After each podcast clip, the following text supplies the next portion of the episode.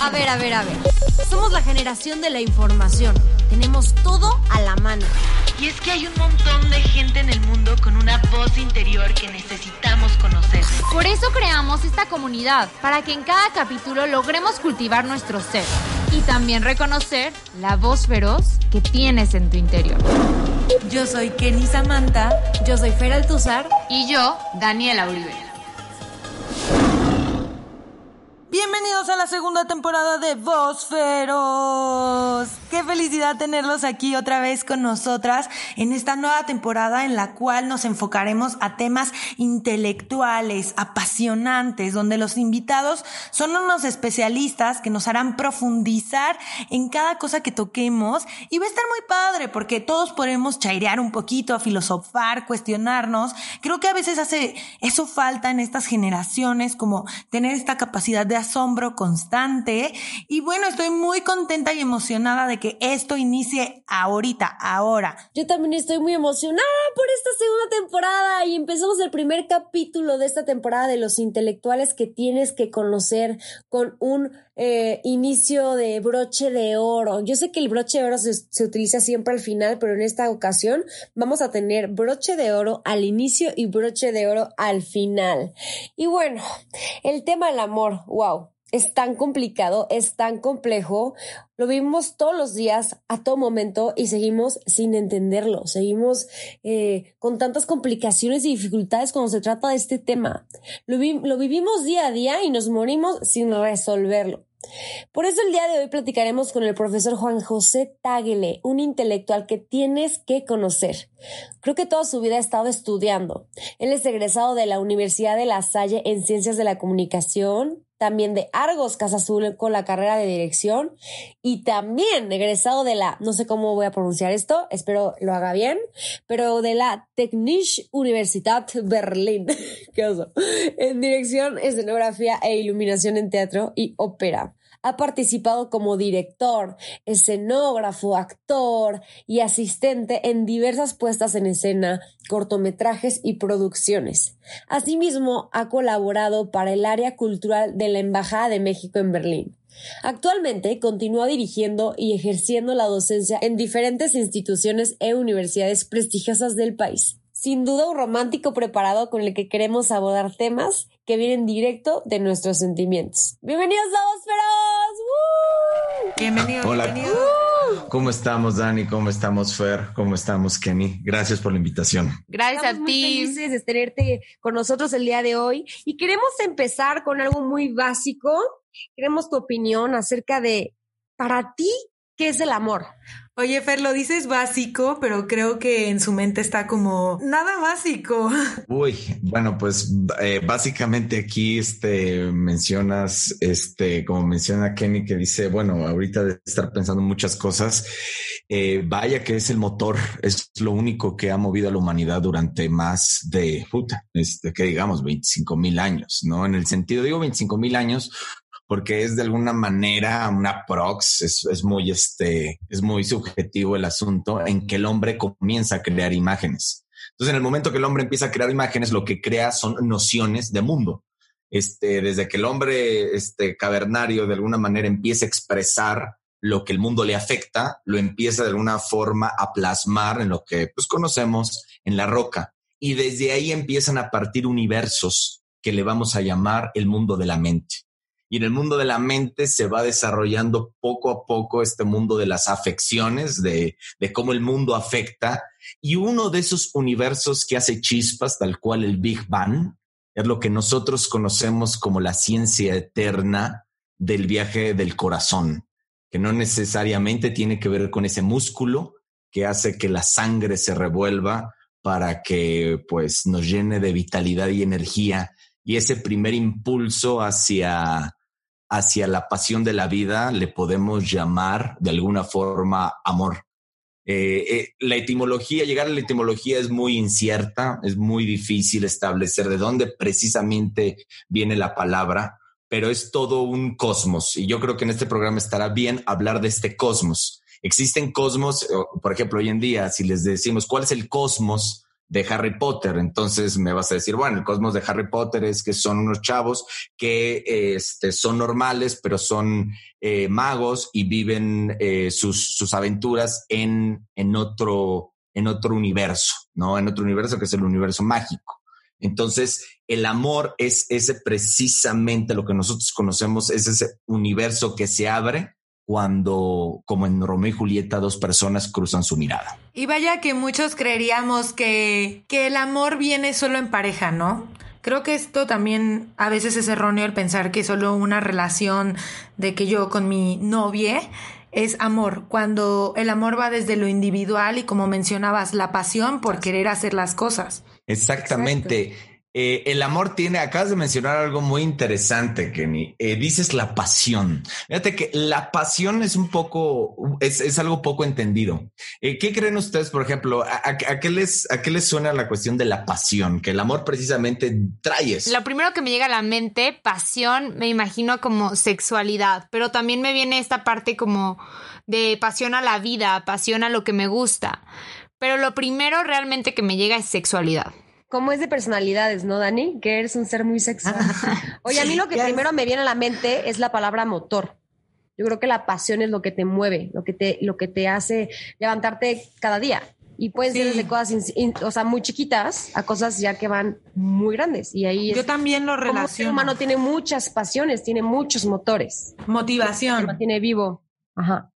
Pues básicamente sí, tiene que ver con una motivación, pero no como no como generalmente este, lo, lo percibimos. Por ejemplo, eh, me, me, gusta siempre cuando digo la pasión, para entender la pasión, hay cosas como la pasión de Cristo, ¿no? Que ya están en nuestra mente, ya lo vemos todos los este, Semana Santa eh, en, en cuestión de en cuestión de, de programación de películas, ¿no? La pasión de Cristo es el sufrimiento de Cristo en la cruz.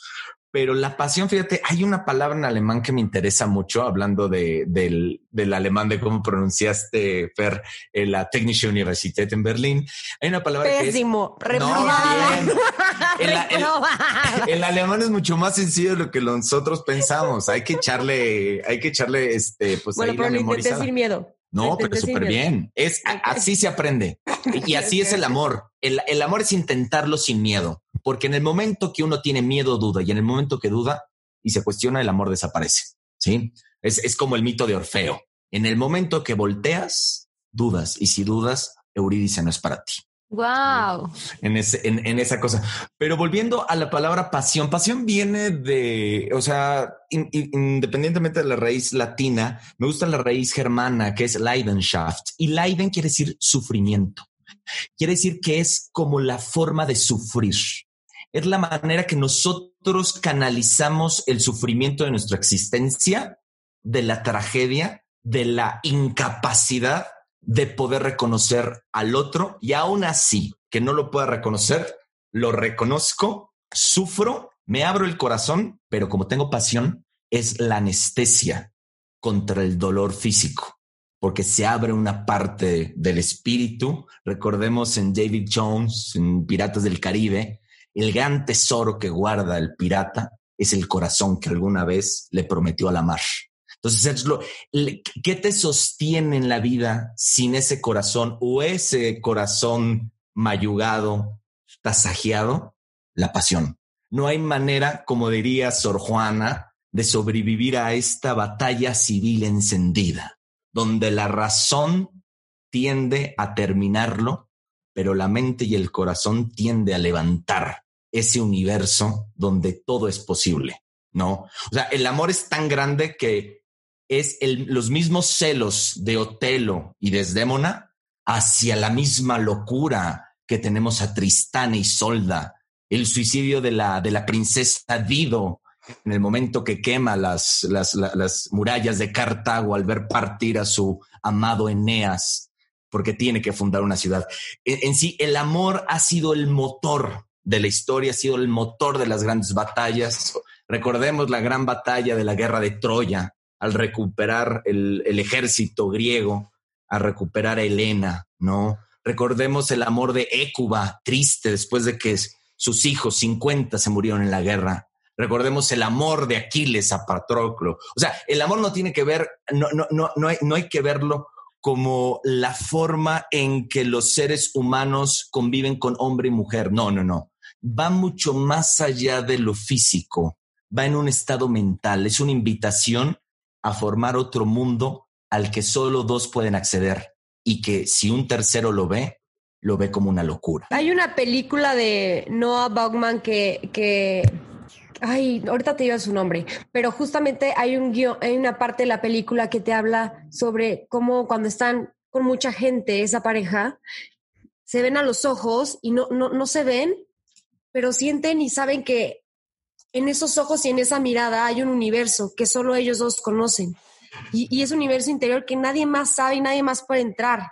Entonces, cuando salen a la calle y conviven con otras personas, es como esta intimidad que tienen ellos dos del universo que tú hablas. Pero justo con lo que estás diciendo, Fer, creo que el amor es muy subjetivo. O sea, cada persona tiene un concepto diferente de lo que es amor. ¿Cuántas veces no ha pasado de que dices, ay, tengo el corazón roto y me siento así, así, así, pero jamás va a ser de la misma manera que tú, Daniela, Fer, lo sientan? Pero es que eso también no lo, eso tampoco lo sabes. No sabemos si sentimos igual nunca va a ser exactamente igual porque simplemente mi realidad es diferente a la tuya. Yo veo las cosas diferente. Entonces yo no tengo por qué ver el amor igual que tú o que Fer.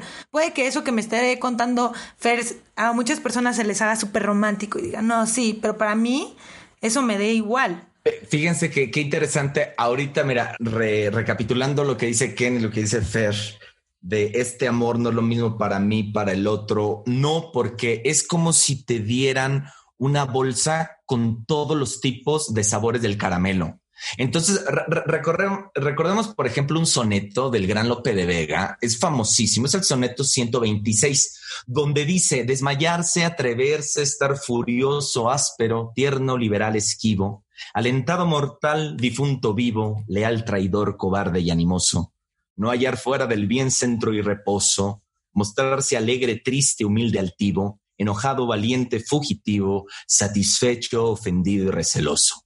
Huir el rostro al claro desengaño, beber veneno por licor suave, olvidar el provecho, amar el daño, creer que en un, que en un cielo, en un infierno cabe, dar la vida y el alma a un desengaño. Esto es amor, quien lo probó lo sabe. Es todo. O sea, es una dosis de todo es locura, es pasión, es ternura. No, no, no, pasa, ¿no? Que sobre todo hoy en día los mensajes, los mensajes llegan a ser eh, pues el la paloma mensajera más indefinida del mundo, porque ni mm. siquiera el mensaje viene, viene muy abierto y en ese momento que uno recibe, lo recibe en el afecto y hay una incomunicación en el momento. Este, claro hoy en día. Antes era un objeto personal de la persona. Pensemos ya en, en, la, ya al final de la Edad Media, toda esta cosa que nosotros conocemos como el amor cortesano. Que hablando de eso, ¿ustedes sabían que la concepción del amor que nosotros tenemos se inventó en la Edad Media? realmente antes no había la concepción del amor cortesano. Hasta a partir del siglo, me parece, siglo X, siglo XI, es cuando se empezó a, de alguna forma, a, consolidar la idea de la pareja, pero la pareja que corteja, ¿no? Pero si nosotros nos vamos en, retrospectiva, eh, la función del, del, amor también tiene que ver, y fíjate, esta es una tesis de un libro que les recomiendo a la gente que quiera indagar más, una teoría, no es comprobada, pero es un libro muy famoso que se llama Amor y Occidente. ¿Sí? De Denise de Rougemont. Entonces, Denise de Rougemont lo que hace es, dice que el amor de alguna manera es una parte contracultural, que iba en contra de, de la Iglesia Católica, que era la hegemonía romana. El, el enamoramiento no es lo mismo que el ánimo. El enamoramiento podrá ser como un estado de ánimo, ¿no? Esos están, estados de ánimo que de repente van y vienen, así va el enamoramiento. Yo te la, te la compro, Fer. Sí, es un estado del alma. Sí, lo que hay que entender es que el amor es un estado del alma. Sí, o sea, como en la escuela te enseñan los estados de la materia, también te deberían de, enseñar los estados del alma y del espíritu. Nadie te enseña. ¿Y qué piensas de la decisión? O sea, por ejemplo, una cosa es el enamoramiento y una cosa es amar por decisión. Esa es otra. Tiene que ver, lo siguen comentando, el lanzarte sin miedo. Recordemos, recordemos, por ejemplo, en Romeo y Julieta, que ya es un, es un drama muy, muy mayugado. Romeo lo decide decide precisamente en, este, ¿cómo decirlo? En, cuando se avienta Romeo a lo, desconocido, está, en, está con su primo y está con Mercucho. Y más o menos, le digo, no traigo la cita exacta, pero más antes de entrar este, a, la, fiesta de los Capuleto, eh, Romeo dice, algo en mi interior me dice que hoy será la noche que me dé la muerte prematura, que guíe mi destino y mi suerte, pero no importa, que suenen los tambores y empieza la fiesta. O sea, Romeo, eh, o sea, eh, Romeo con Shakespeare ahí está expresando decir, claro, sé que me vas a destruir, destruyeme. O sea, Es una decisión. la, la decisión de Sí. la decisión de la destrucción del amor es, es así. Lo estoy viendo súper fatalista, pero es que el concepto del amor medieval tiene que ver con la fatalidad en la tierra, pero el goce totalmente en la mente Tagle. y en el otro mundo. Ok, Tagle. Vimos en tu cuenta de Twitter que escribiste, son muchos los Faustos que el amor los lleva a la locura, pero son pocos los Quijotes quienes la locura los lleva al amor. ¿Qué opinas sobre esta frase? ¿Por qué la, la acuñaste tú o qué significa? Bien, eh, los dos casualmente son historias hermosas, nada más que uno es un amor que lleva a la destrucción. Pero lo interesante es que Fausto le vende el alma al diablo por poder alguna vez entrar en el misterio del amor, porque es un doctor que lo tiene todo. Es un doctor que ya estudió y así lo dice. Ya estudié filosofía, teología, física, aritmética. Ya sé todo, pero nunca he amado. Se lo está diciendo. O sea, el conocimiento no te da el amor. Entonces en ese momento se le aparece Mefistófeles y hacen, independientemente de, todo lo que trate, hacen todo un pacto. Y, y Fausto, de alguna manera, en su, en su afán de, amar, se empieza a volver loco y vende su alma con tal de tener a Gretchen, que es Margarita. Y en el momento que la va a tener y ha vendido su alma, Mefistófeles le juega y la mata. Y le dice, pues sí, pero es que tú querías a alguien que muere. Tendrás tal vez que morir para ir por ella. Y entonces Fausto dice, he vendido todo mi presente a cambio de un futuro inexistente. Y en la segunda parte hay, un, hay, hay una forma que están ahí y se aparece Elena de Troya, que es la mujer, o sea, se le aparece la Elena de Troya como una evocación ahí casi, casi, cuasi angélica. Y entonces le dice, eternidad, un momento detente para que pueda recordar la lágrima del paraíso. De alguna forma, así lo menciona Goethe. Y Fausto se empieza a volver loco porque quiere amar, quiere amar y ese amar, esa locura, esa necesidad de querer entender y de guardar el amor y tenerte como la, la como Calipso a, Ulises de no, yo te amo y te vas a quedar aquí para siempre. De ahí la premisa de te doy mis ojos, ¿no? Es para siempre, te vas a quedar aquí y eres mío y se vuelve la obsesión del amor, donde el amante es apretado y ahí Fausto pierde, ¿no? Eh, en cambio, en el Quijote, un señor al final de su vida entiende que solo volviéndose loco puede encontrar una manera de comunicarse con el corazón, que es convirtiendo una prostituta mm. en la forma más alta del amar del género humano. Y ya no eres Aldonza, eres Dulcinea. Pero es que, Señor, yo estoy aquí, soy una sirviente, y dice, no, tú eres mi señora, porque tú estás en mi mente, es una transfiguración de mi mente, no importa el cuerpo. Entonces, el Quijote se tiene que volver loco para enamorarse. Y entonces la locura, la buena, le da el amor. Y el Fausto, al querer atrapar el amor, se va a la locura de en sí mismo. Esta, esta es la diferencia. ¿Y cuántos de nosotros tomamos la obsesión del amor? ¿Y cuántos de nosotros tomamos la locura del amor? Que yo, o sea, digo, no puedo dar ningún consejo porque no soy ninguna autoridad en cuestiones del amor, pero yo creo que debería ser un poco más, volvámonos locos para poder hablar el, el relato del corazón. El, el, idealizar a una persona, eso puede ser ya iniciar con la locura del amor, porque a veces, no sé, me voy a poner de ejemplo. Yo es como, ay, me empieza a gustar a alguien y digo, ay, qué bonito, podríamos hacer esto, esto y esto y esto y esto. Y a veces es hasta contraproducente, ¿no? Idealizas tanto a esta persona, empiezas con esta locura, pero justo también puede terminar en el hecho de que nunca pase ni la mitad, ni un cuarto de lo que tú, tú te imaginaste. Oye, Kenny, pero yo creo que es una locura desde el momento en que pensamos querer pasar toda una vida con alguien. Eso también es una locura, ¿no? Sí, y creo que también la locura nos da miedo, ¿no? hay, casos, hay casos en el que incluso dices, me da miedo que me vuelvan a lastimar, me da miedo, o sea, es una locura del simple hecho de pensar que esa persona era eso que tú pensabas y, que siempre iba a ser así, o sea, como por ejemplo, luego sufres por un güey que acabas de conocer y lloras un buen de tiempo y es como, qué locura, ¿no? Y ya no te vuelves a enamorar porque pensabas que ese güey era todo. ¿En qué momento piensas que ese güey es todo? No, es que es ilógico. O sea, ahorita en este programa tratamos de ser muy, este, muy disque, disque muy cultos y tratando de, de, racionalizar algo que, que, que, que, ha llevado a la sinrazón del mundo, pero hermoso. O sea, eh, por eso el amor va con la pasión, porque la pasión de alguna manera es, es energizante. Ahora, algo que mencionan aquí, dicen, es que es para siempre. ¿Saben cuál es eh, el, problema que creo que el hombre no entiende? Que no puede conceptualizar infinitos. Todo mundo dice, es que es un lugar infinito y no hay tiempo. Y, a ver, no confundir. La eternidad, todo mundo, ¿qué es la eternidad?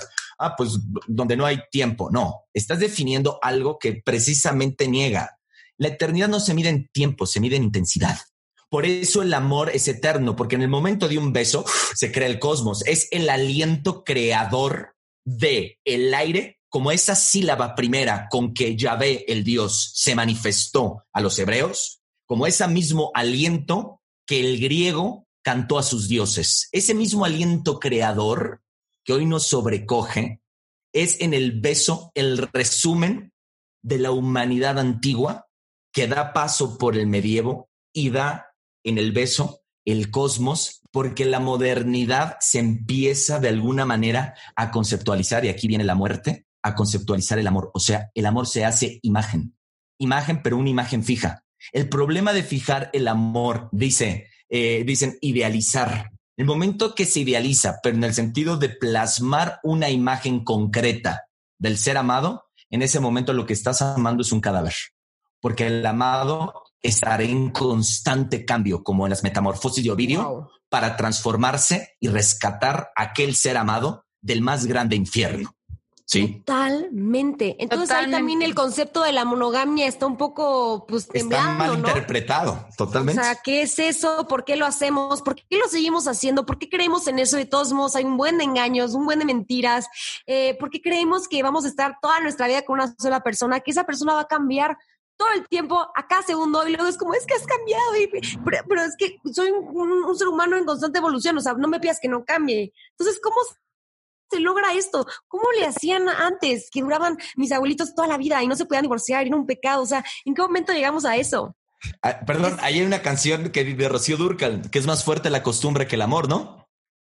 Pues sí, es eso es la costumbre o el miedo a, que pues ya tienes ahí todo seguro y, y, te quiere y te trata bien y no te falta nada, no sé. Pero ahí es el concepto de la fidelidad, ¿no? O sea, que va muy ligado con el amor y ya lo tenemos como implícito. O sea, yo crecí y el concepto de fidelidad que tengo fue porque pues mis padres me lo dieron y nunca lo cuestioné. O sea, ¿por qué es así? O sea, ¿qué es lo que se supone que la fidelidad debe de cumplir o por qué ahorita no lo no nos hemos atrevido totalmente a cambiarlo? Un poco la etimología tiene que ver con fe. La fidelidad es como una fe y la, y la fe tiene que ver con una confianza absoluta. O sea, no hay duda. La duda divide. De ahí que viene la etimología. Es hace hace la cosa dos.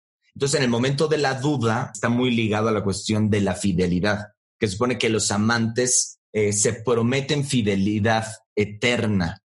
Pero a ver, esto es un concepto medieval, ¿no? Esto es un concepto que hoy en día aplicar a la fidelidad, bueno, no hoy en día, pasemos sobre el siglo XVII, XVIII, XIX, hasta en el XIX con Freud, por ejemplo, donde precisamente se empiezan a hacer estudios de la, de la mente y de la psique, de cómo el hombre, pues, no es necesariamente monógamo, monógamo, perdón, como se había, como se había este, profetizado, ¿no?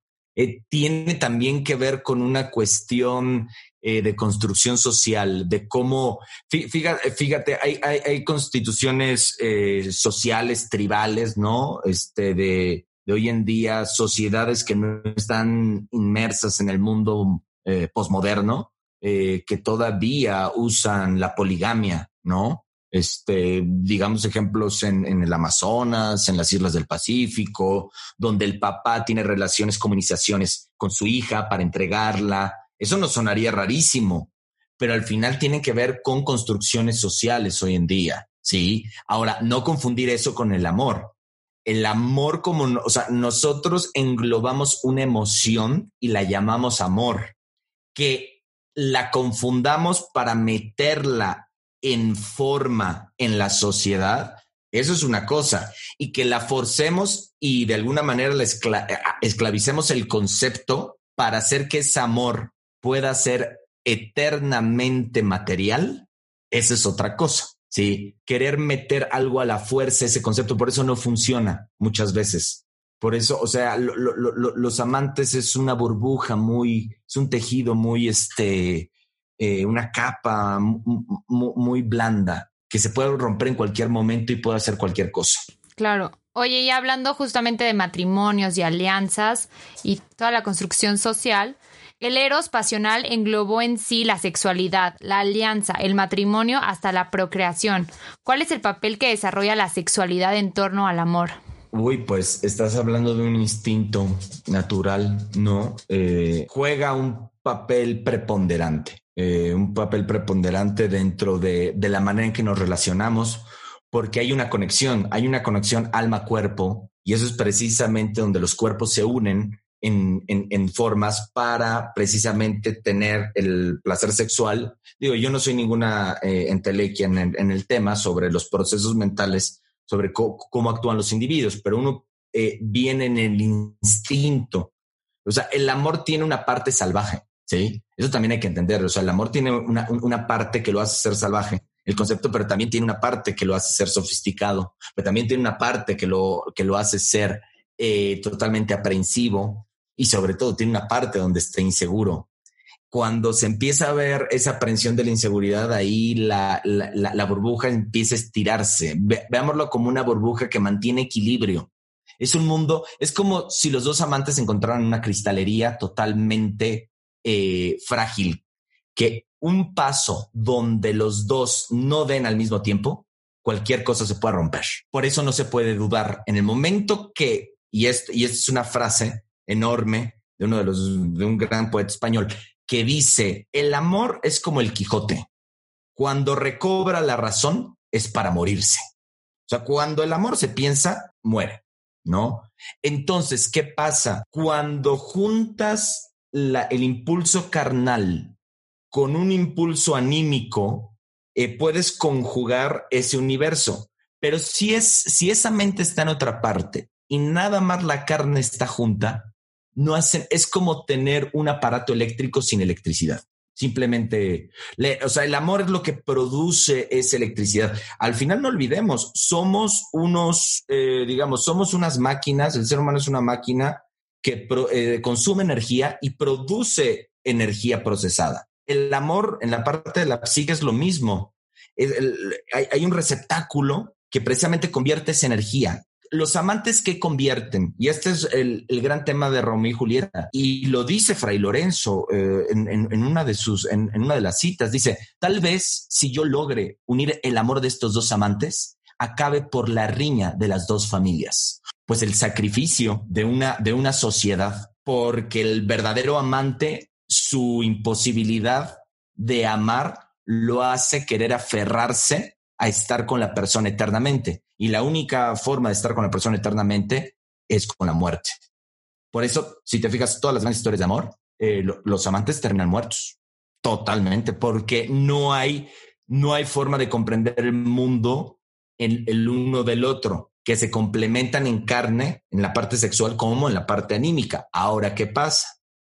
Hay un texto muy famoso de la, cuestión de Bauman, Sigmund Bauman, lo que, lo decían del amor líquido. Hoy en día la relación se vuelve líquida porque se vuelve muy individual, porque no, no se ve al otro. Lo que pasa muchas veces es que a partir, hay, o sea, hay, confusión, hay, hay, confusión entre la sexualidad y el arrebato del, del eros, el, arrebato erótico, carnal, este, dionisiaco, esa fuerza salvaje, con la, construcción social.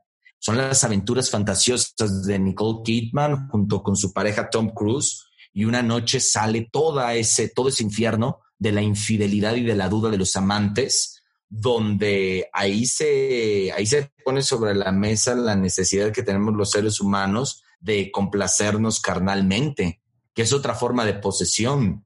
Cuando, cuando los instintos se reprimen demasiado, se vuelven demonios. Y aquí podemos meter lo pasional, ¿no? Ah, sí, el, el verdadero, sí, la, como decía Dani, la pasión sexual. Sí, no, y la pasión de hacer cosas que tal vez no te beneficien tanto y que sientes esta tristeza y no entiendes, pero tú lo das y lo das todo y das hasta tu vida por esa persona. Y por decir, me parece muy llamativo el hecho que podemos comparar historias del pasado, historias súper clásicas, con el tipo de amor que vivimos ahorita. Justo como le mencionábamos, el amor líquido, que es un concepto que se ha popularizado por Sigmund Bauman, pero que nuestra generación se lo apropió increíble, o sea, bueno, no apropió, o sea, le gustó y se quedó.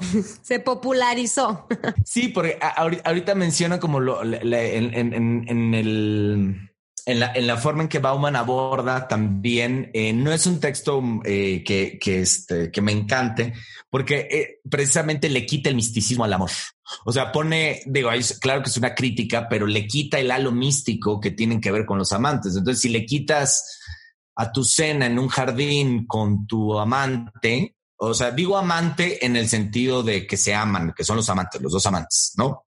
Eh, si le quitas todo el, la atmósfera, pues entonces el, amor líquido y lo que se podría comprender es precisamente es una noche de picnic que no tiene velas, ¿sí? Es una cosa donde el individualismo, donde precisamente el sistema eh, hace, lleva a los amantes, ¿no? O sea, hoy en día los amantes muchos se sirven con base en estructuras que se deben de seguir, ¿no? O sea, cosi o sea, esta, supongamos, si en la edad, vamos a poner, no edad media, la, la, comedia de enredos del siglo de oro español que se daban el pañuelo.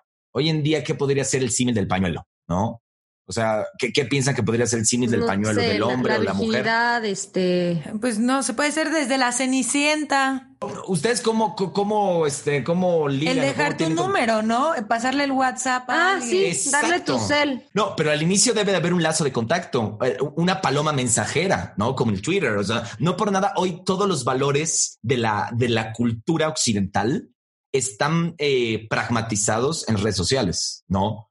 Los, los camafeos donde el amante veía al amante hoy en día, pues precisamente se meten al perfil y entonces es así la, el chavo, la chava está eternamente scrolleando las fotos, las fotos del amado. O Qué romántico se escucha. ¿no?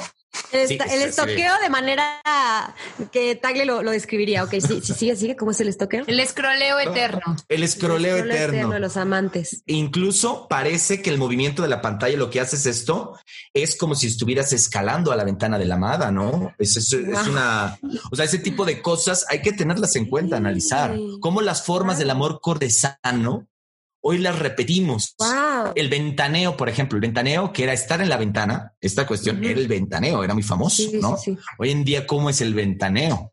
Por las ventanas digitales, ahí el ventaneo. Que... En los stories, ¿no? Asomarte a ver qué está haciendo. Y sobre todo en los likes, ¿no? Los, likes, es, que no me ha dado like. Ahí, viene una cuestión afectiva. O sea, nuestra. por, eso el, el texto de Bauman es tan importante. Hoy en día, un like rompe el corazón.